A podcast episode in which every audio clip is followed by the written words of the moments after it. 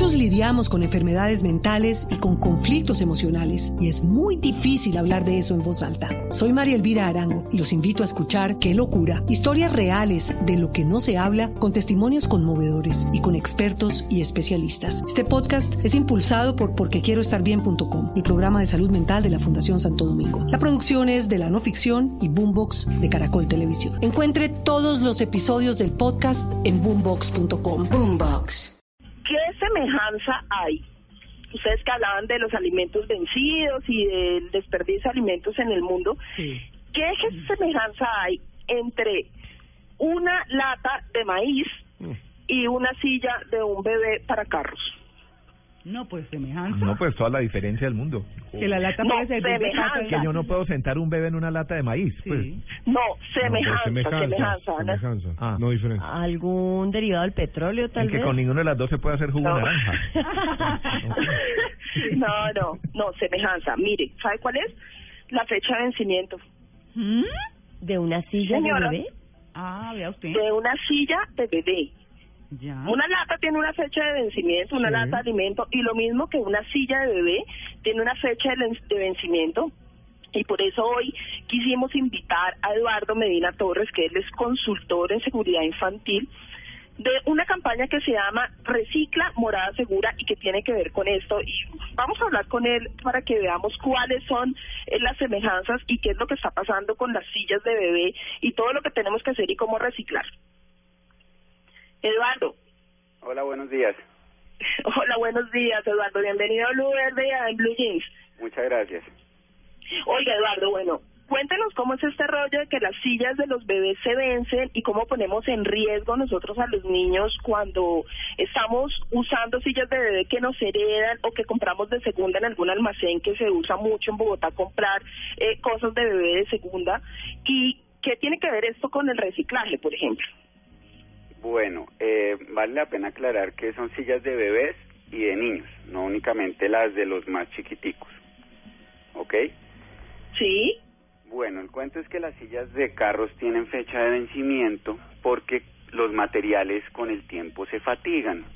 Los plásticos, por ejemplo, la silla en el día está expuesta al calor del sol, en la noche en el sótano se enfría, entonces se dilatan, se contraen, eh, el movimiento constante del carro, el tener que soportar el peso del niño en los frenones, en las aceleradas, esto hace que los materiales se fatiguen, las te- los textiles, los plásticos o los metales de las sillas.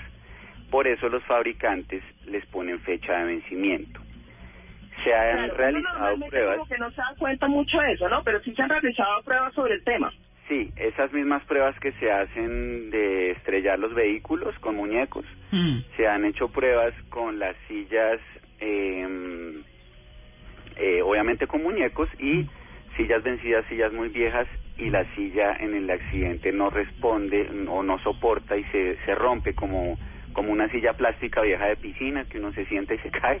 Claro. Entonces se rompe la silla y sale el niño volando. La pregunta aquí es cuánto normalmente puede durar una silla, porque es que mire, las sillas de los carros, las sillas de comer de los niños, Exacto. el coche, pasan del primo mayor al primo menor. Así Eso es. quiere decir que atraviesa familias enteras de hermanos, de primos, de todo. Hasta tres generaciones. Sí, claro.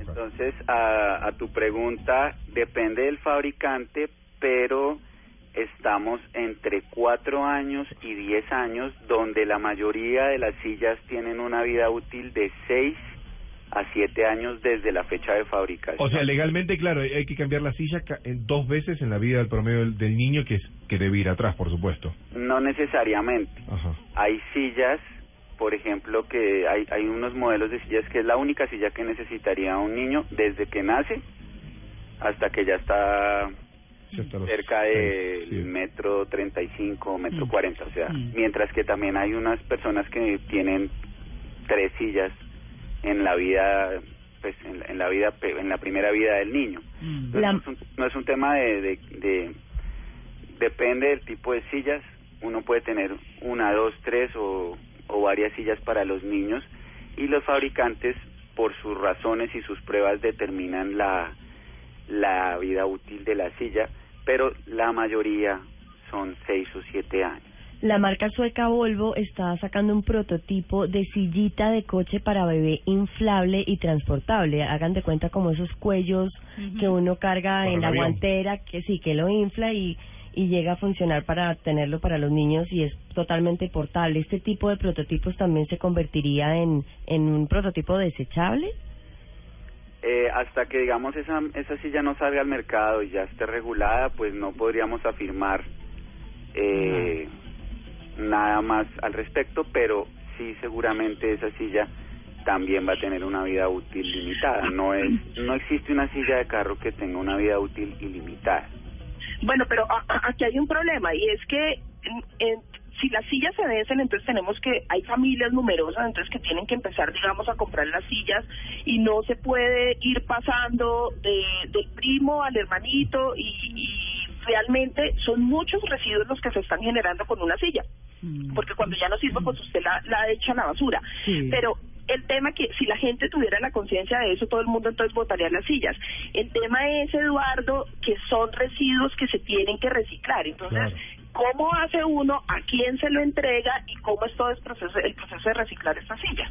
Ok, bueno, pues digamos, frente a esa problemática de, yo a diario encontrarme con, con, con mis clientes que tienen sillas vencidas, porque pues yo lo que hago es instalarlas de una forma certificada, soy experto en este tema, y llevo dos años haciendo esto y me encontraba con clientes con sillas vencidas y pues yo les decía, hay que destruirla, hay que botarla a la caneca, no la utilicen más, entonces, pues encontré el, tema de que hay que darle una disposición correcta, hay que desmantelarla, destruirla, separar los materiales y pues darles una disposición correcta de reciclarlas.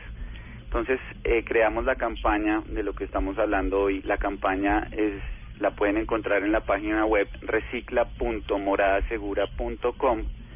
Esta campaña funciona de la siguiente forma. Lo que queremos es que la gente done su silla, es decir, que entregue la silla y ya desde el momento en que la entrega nos encargamos de todo ese proceso, eh, de darle una disposición, de, de destruirla y reciclarla, y el valor de esos materiales, al fin y al cabo, pues toda la chatarra y todo lo que se destruye tiene un valor, el 100% de ese valor se le dona a la fundación del quemado. Ah, bueno, eso está súper importante. Y pues bueno, ahí tienen el dato. Pues los primos que se beneficiaban de la silla a través de los tiempos, ahí tienen que pensarlo muy bien. María Lourdes, muchas gracias.